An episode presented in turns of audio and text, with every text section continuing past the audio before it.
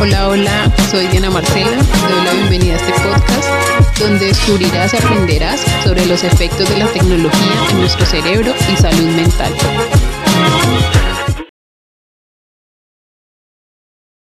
En este episodio vamos a aprender un poco sobre algunos funcionamientos del cerebro y sobre el efecto que tienen las pantallas en la educación principalmente de los niños y jóvenes. Bueno, las tecnologías han llegado para quedarse y ahora, después de vivir una pandemia, mucho más. Lo que está pasando ahora con las tecnologías está predestinado para dentro de unos 5 o 10 años, pero la pandemia nos obligó a todos a tener que usar las tecnologías para estudiar, para trabajar, para mm, pagar cuentas, prácticamente para todo. Ese era el medio de comunicación. Y aquí es donde uno dice, benditas tecnologías, porque realmente nos son muy útiles, nos ayudan mucho en muchas cosas. Pero también es sumamente importante y necesario conocer los cambios que tienen las tecnologías en las personas, porque las tecnologías, al igual que todo en la vida, tienen efectos y riesgos. Haber digitalizado en la vida tiene efectos directamente en la corteza prefrontal de nuestro cerebro. La corteza prefrontal es la parte del cerebro que nos diferencia de los animales. Es la encargada del autogobierno, del razonamiento, de la planificación de comportamientos cognitivamente complejos y bueno, tiene otras varias funciones. Es como la encargada de todo lo, lo racional. Em, la corteza prefrontal madura completamente hasta los 20 o 25 años, pero ella empieza a madurarse a partir de los 3 años de edad.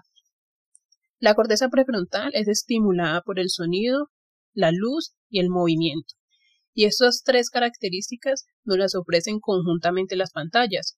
Entonces, darle una tablet o un celular a un niño, pues genera una inmadurez en su corteza prefrontal, porque se acelera como el proceso cognitivo. Voy a poner este ejemplo.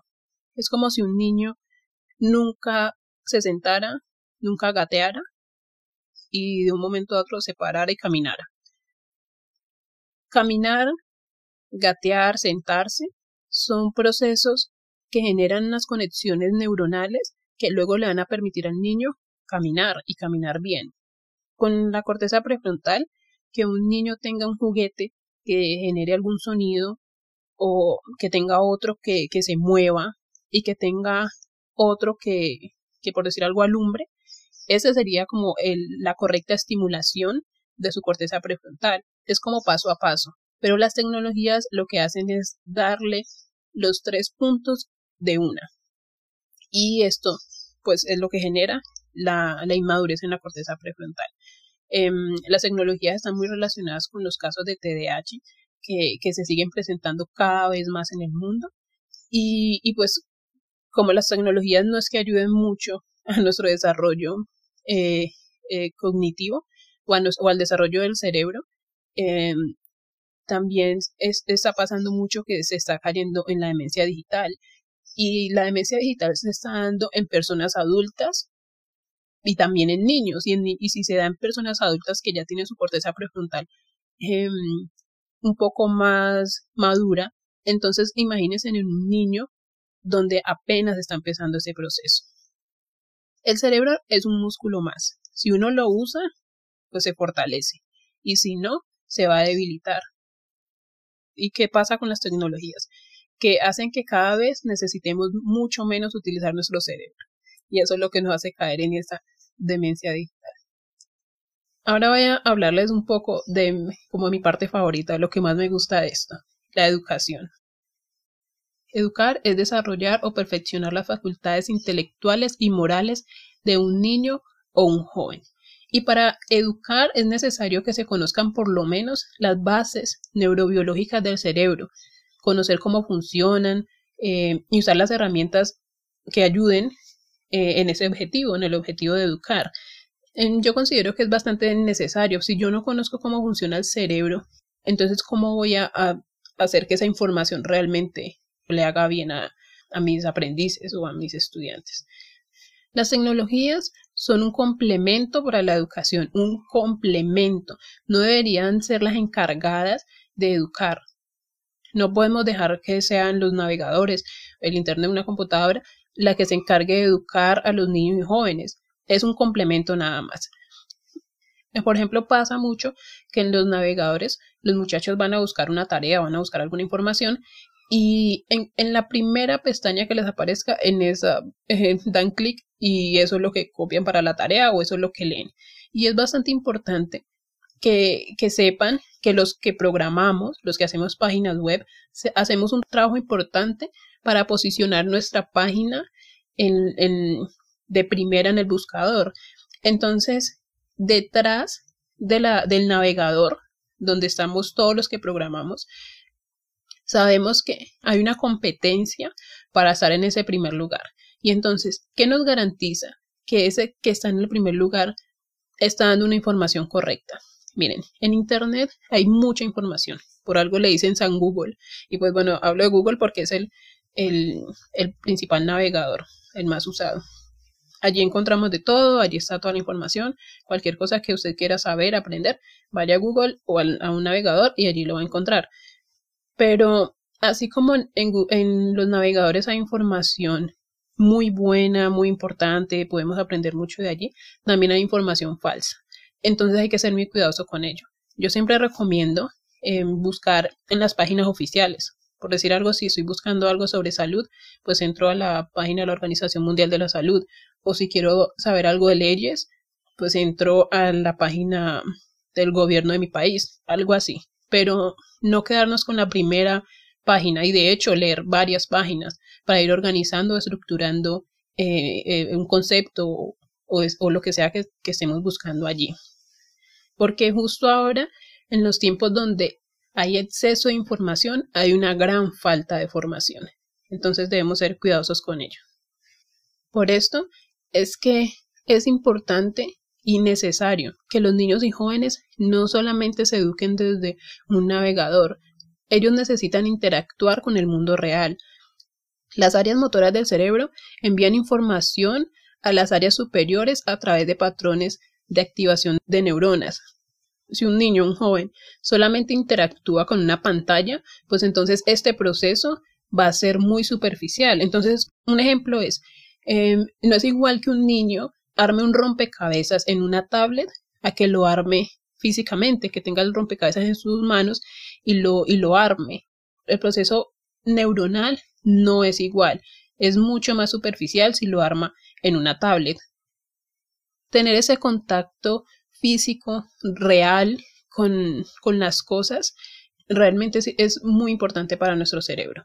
Nosotros, por ejemplo, si, si, el niño está armando el rompecabezas, seguramente él va, no sé, a hacer fuerza, por decir algo, hacer fuerza para que, para que las fichas encajen mm, pero no le van a encajar si no la está colocando correctamente. Entonces él va a tener que probar y buscar otras maneras de hacer que la ficha encaje. Y esto crea circuitos neuronales, porque el niño va a ir aprendiendo a que él no tiene que hacerle mucha fuerza o que no tiene que coger la ficha muy fuerte porque la puede dañar. Y después, cuando el niño vaya a coger, por decir algo, un vaso de vidrio, él también va a saber que no lo debe apretar mucho porque lo puede dañar o que no lo debe soltar tanto porque se puede caer. Estos procesos neuronales se dan, pero solo si los hago en la vida real. O sea, si yo hago eso en una tableta, no me sirve. No, o, o al menos el proceso no va a ser igual uno no puede realizar tareas complicadas si no se enfrenta a experiencias complicadas. Entonces, para el niño puede ser complicado al principio armar un rompecabezas físicamente con sus manos. Entonces, luego cuando vaya a coger un vaso, que sería una tarea un poco más complicada que un rompecabezas, entonces va a poder manejarlo, va a poder aprender, va a poder, eh, su cerebro va a estar listo para, para, para ese nuevo proceso. Pero si el niño no arma el rompecabezas con las manos, sino que lo armaba en, un, en una tablet, pues entonces eh, cuando coja un vaso, lo va a dejar caer fácilmente porque su cerebro no está preparado para manejar. Y es importante saber que entre más información uno procesa en su cerebro, pues entonces va a tener mucha más memoria. Porque nuestro cerebro no es con, aunque se puede comparar, eso luego haré un podcast sobre esto, aunque se puede comparar en ciertas cosas con un, con un computador, con una máquina, em, el cerebro, a diferencia de las máquinas, no tiene como memoria limitada. No es como que, no, yo ya he hecho tres carreras, he hecho muchos estudios y ya en mi cerebro no cabe más, no. Al contrario, entre más información eh, procesa el cerebro, entonces más memoria tiene, más es como, es como si tuviera más espacio, como que si se expandiera más. Y también memoria pues de recordar. Y mientras más información hay en nuestro, en nuestro cerebro, más información se puede procesar. Por eso es que las personas que hablan dos idiomas pueden aprender más fácilmente un nuevo idioma que una persona que solamente habla su lengua nativa.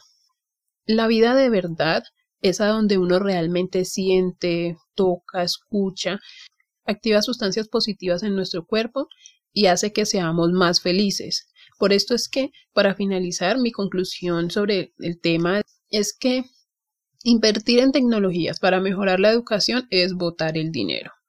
Tu hijo, tu nieto, tu primo, tu sobrino, tu hermanito no necesita un computador para ser más inteligente. O sea, como decía anteriormente, las tecnologías son un complemento, pero no es lo que necesitan, y menos cuando se está en una edad tan temprana. Lo que realmente estás haciendo es, interrumpiendo su proceso, eh, su proceso de maduración de la corteza prefrontal.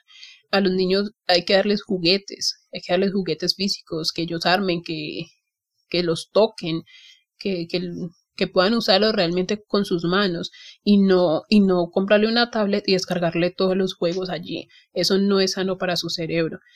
Cada vez las personas son más dependientes de los software para todo. Y allí es donde está pues el problema de, de, la demencia digital. O sea, quedamos como faltos de mente, ¿no? La cabeza como que no nos sirve para nada, no, no usamos nuestro cerebro, entonces él se debilita y no, y no queda sirviendo para nada. Por eso el título el título de este podcast, la información de esa en el cerebro y no en la nube. Es diferente que uno utilice una calculadora, por ejemplo. yo sé dividir, yo aprendí a dividir hace años, eh, pero necesito hacer una división rápida para hacer alguna actividad. Entonces yo puedo usar la calculadora porque agiliza ese proceso, pero yo sé dividir, yo sé cómo hacerlo. O sea, si no tengo calculadora, lo puedo hacer.